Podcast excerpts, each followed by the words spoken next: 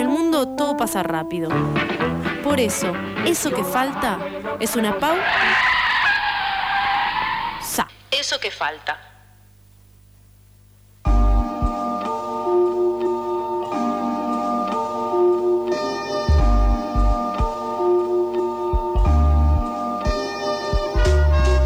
14.41 en la ciudad de Buenos Aires. Venimos siguiendo con muchísima preocupación los incendios que se están llevando a cabo en el delta del Paraná.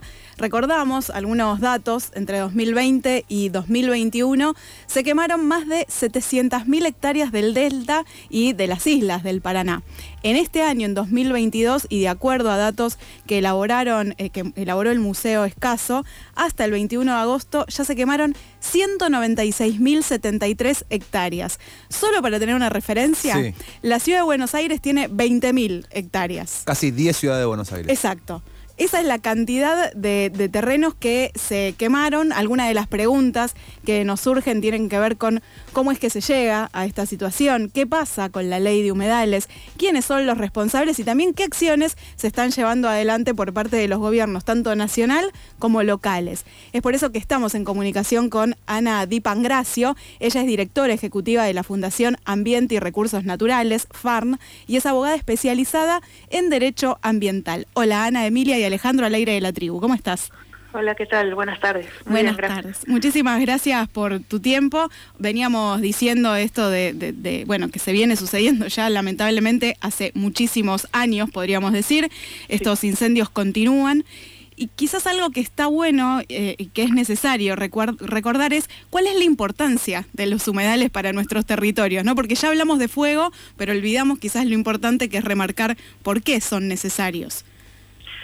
Bueno, sí, cómo no. Los eh, eh, humedales son uno de los muchos ecosistemas que eh, existen a lo largo del mundo y Argentina no, no está de, exento de ello. Tiene un 21,5% de su territorio cubierto de humedales, alcanzan a todas las provincias del país, zonas urbanas y, y rurales a su vez son de los ecosistemas que más se han convertido, según datos de la Convención Ramsar, que es la Convención Internacional Específica para Humedales, en los últimos 300 años ha desaparecido casi el 90% de la superficie de humedales conocida del planeta. En Argentina no tenemos, esa es una laguna de información eh, que tenemos que no sabemos cuánto han retrocedido en el, en el país en los últimos años, pero sí se ve en los territorios que es claramente que, que están en situación de emergencia por degradación y destrucción. Y es realmente eh, muy grave que estos ecosistemas estén atravesando esta situación porque, eh, según también datos de la Convención Ramsar, albergan el 40% de la biodiversidad mundial, el 40% vive o se reproduce en ellos, son grandes filtros y depuradores eh, eh, y reservorios de agua dulce, la gran mayoría de manera directa o indirecta del agua dulce que consumimos proviene de humedales, amortiguan los impactos de las lluvias, y almacenan más carbono que ningún otro ecosistema, incluso más que los bosques, pero desaparecen tres veces más rápido que, que los bosques, con lo cual son grandes aliados también para dar lucha a una de las grandes crisis ambientales que atravesamos como la climática, ¿no? Y ah. después hay un costado humano, eh, perdón, con eso cierro, que también es muy importante saber que los humedales sustentan medios y modos de vida de comunidades enteras y tienen todas unas culturas y tradiciones asociadas que es el patrimonio cultural que también tenemos que cuidar de los humedales. Ana, eh, algo que remarcan desde la FARM es el rol del Plan Integral Estratégico para la Conservación y el Aprovechamiento Sostenible del Delta del Paraná. Te queríamos preguntar qué objetivos tiene este plan y qué está sucediendo con su implementación. Sí, bueno, ese plan surgió de otra gran crisis de incendios de 2008 que motivó un convenio de trabajo entre las tres provincias del Delta y Nación el objetivo principal era sobre todo atender la problemática del uso del, fuego, particularmente en las islas del delta del Paraná, asociado a que avanzó enormemente la ganadería. En la zona, siempre hubo en el delta, pero en los últimos años creció mucho, ahora se está hablando de que hay cerca de unas 200.000 cabezas de, de ganado en la zona. La ganadería podría ser una actividad sí eh, factible, productiva en el delta, pero con ciertos cuidados de manera controlada y planificada, lo cual no está sucediendo, ¿no? Por ejemplo, las quemas no debieran ser una práctica porque el fuego no es un elemento natural en el delta del Paraná, con lo cual llevarlo adelante tiene un severo impacto eh, negativo, ¿no? En, el, en los ecosistemas que encontramos allí. Y propiamente el, lo que se propone el PIECAS es llevar adelante procesos de ordenamiento ambiental del territorio en el delta, eh, que sean procesos participativos para toda la sociedad civil, diversidad de sectores, entre ellos el productivo, para poder tomar decisiones estratégicas, un horizonte para el delta, qué actividades se pueden hacer, eh, pero bajo qué condiciones, qué otras se pueden proponer que van en línea con el respeto por el ambiente y hasta ahora no se hacen, cuáles no se pueden hacer porque tienen impactan negativamente en la integridad ecológica de estos ecosistemas y esas discusiones no se están dando. Seguimos corriendo detrás del fuego.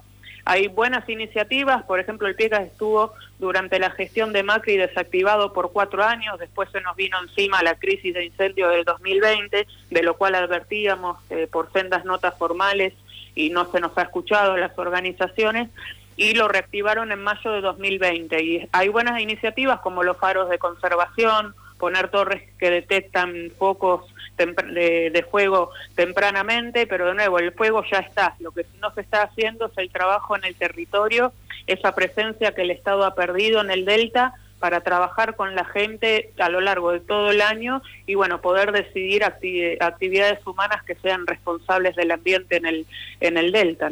Ana, vos sos abogada, venís estudiando muy de cerca eh, y con detalle cuestiones vinculadas al derecho ambiental. Ya mencionaste algunos, pero ¿qué derechos se están viendo vulnerados en, esta situación? Bueno, ciertamente el derecho humano a, un ambiente sano eh, y lo, asociado a ello el derecho a la salud, ¿no? Porque las quemas, digamos, los humedales atraviesan diversidad de, capaz las quemas es como muy puntual para el delta del Paraná, también ha habido crisis de incendio en otras partes del país pero hay diversidad de afectaciones de desarrollo inmobiliario, minería, el sector del agro gran escala y demás que impactan en diversidad de humedales, ¿no? Pero eh, también afectan a la salud, no solo lo que es las quemas, que a veces ciudades como Rosario, Victoria no se puede eh, respirar, también Campana, Varadero, Ramallo, que capaz están más invisibilizados los impactos ahí, eh, pero después, como decía, ¿no? Los humedales son centrales para la vida, son la principal fuente de agua dulce, sin la cual no hay vida en todas sus formas, incluyendo la humana. Así que eh, también su degradación y destrucción va a terminar impactando en un elemento que es central para bueno nuestra salud y el sostenimiento de, de nuestra vida. Eh, pero eh, ciertamente es, sobre todo el del ambiente y los relacionados a a la salud, ¿no? Y pensar intergeneracionalmente en las generaciones que están hoy, pero también las que vengan a, a futuro, que no van a poder tener los bienes naturales que necesitan para, bueno, alcanzar un desarrollo justo y responsable, que es a lo que apuntamos. Con relación a esto, Ana, hay países cercanos, eh, Ecuador y Bolivia son, por ejemplo, algunos eh, casos que conciben a la naturaleza como sujeto de derecho. ¿Qué pasa en Argentina con esta concepción? ¿Existe? ¿Hay algún tipo de discusión al respecto como para que este tipo de concepciones aparezcan también en algunas medidas, en políticas públicas, por ejemplo? Sí, Sí, hay discusiones en torno a eso, incluso dentro del mundo del derecho ambiental, pero también en movimientos socioambientales. Eh, que plantean la necesidad de avanzar en, el desarrollo de, reconocimiento de derechos a la naturaleza, lo cual creemos que, es positivo, pero de hecho ya con la legislación que tenemos tendríamos eh, que estar viendo la protección ambiental efectiva en el territorio, ¿no? La legislación ambiental que hoy tenemos nos brinda todas las herramientas, sobre todo para prevenir el daño, lo cual tiene que ser central. También hay mucha discusión, por ejemplo, de que tendría que haber delitos ambientales, lo cual en Argentina es mínimo y también eso sería una forma de salvaguardar la naturaleza. Hoy quienes llevan adelante incendios no a lo sumo pueden recibir una multa, pero no corren el riesgo de ir a de ver privada su libertad, ¿no? Eso sería como un una acción disuasoria más que, bueno, puedas arriesgar tu libertad por atentar contra el ambiente.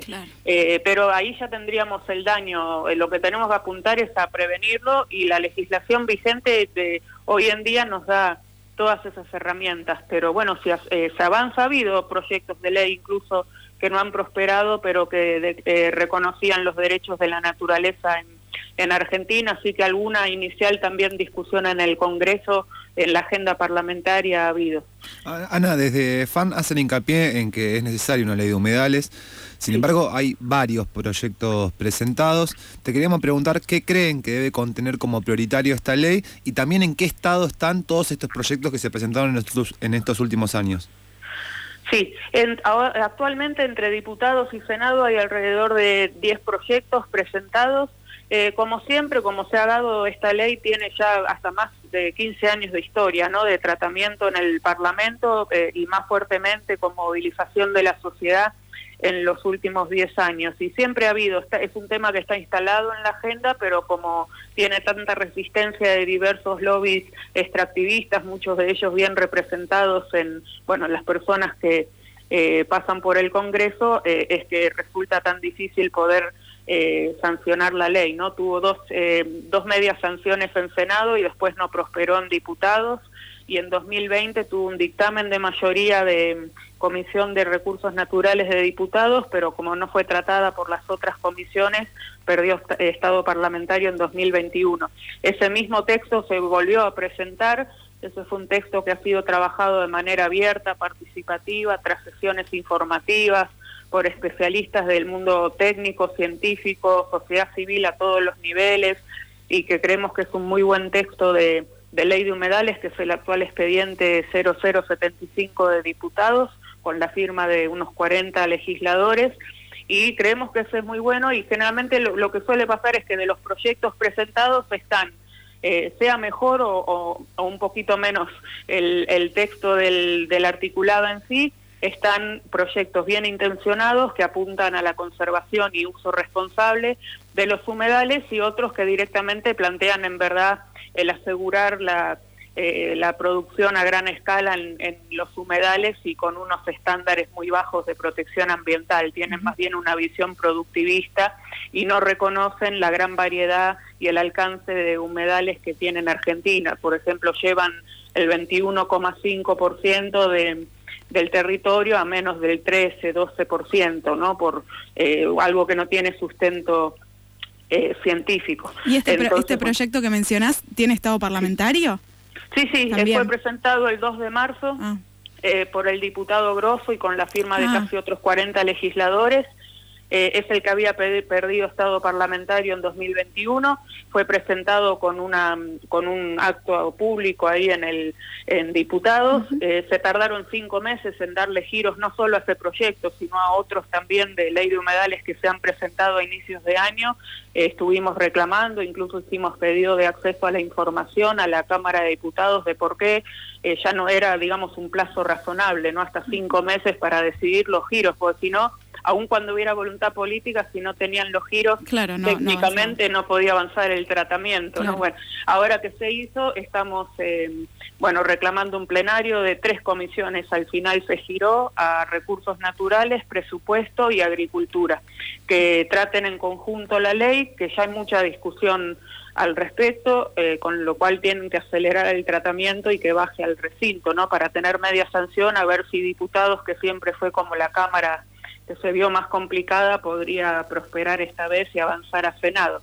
Está complicado porque no hay muchas sesiones en el Congreso, sabemos que está difícil, pero bueno, eh, de hecho, bueno, vamos a acompañar ahora con una acción plurinacional por los humedales el 3 y el 4 de septiembre para dar impulso desde, los territorios a la demanda por la sanción de la ley. Eso, Ana, contanos un poco más cómo van a ser esas movilizaciones, están buscando también, o sea, se, pueden eh, inscribir, digamos, al apoyo o incluso a la acción plurinacional organizaciones, ¿dónde pueden hacerlo y cómo serán esas acciones? Sí, pueden encontrar información en, nuestra web, es eh, farm.org.ar, pero también se está circulando ampliamente en, las redes y páginas web de diversidad de organizaciones que, que convocan y son parte. Eh, toda organización puede ser formal o no formal, puede ser una ONG, un grupo, un movimiento socioambiental.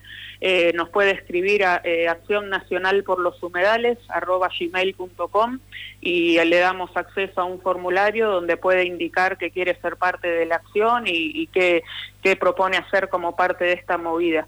La idea es poder mostrar, darle visibilidad a la gran diversidad de grupos que a lo largo de todo el año y desde hace más de una década movilizan en favor de la defensa de, de los humedales y particularmente tener esta ley. Así que eh, esperamos para el día jueves o viernes ya estar circulando un listado ordenado por provincias y ciudades de todas las acciones que se van a hacer en territorio para que la comunidad en general se pueda acercar a aquella que tenga más cercana, ¿no? Y ayudar también a retransmitir por redes.